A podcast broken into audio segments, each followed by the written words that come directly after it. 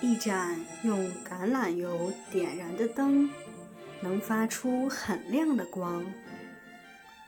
这光比普通的灯油、蜡烛亮很多。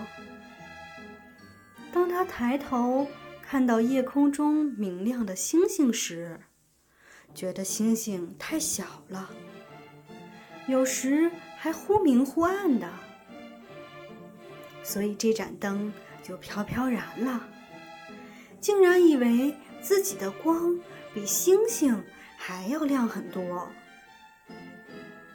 忽然，一阵风吹来，灯被吹灭了。有人来将它再次点燃，并对他说：“灯啊，好好的亮着，别得意。星星的光可是永远都不会灭的。”这个故事告诉我们：不要因为一时的名声和荣誉而骄傲自大、沾沾自喜。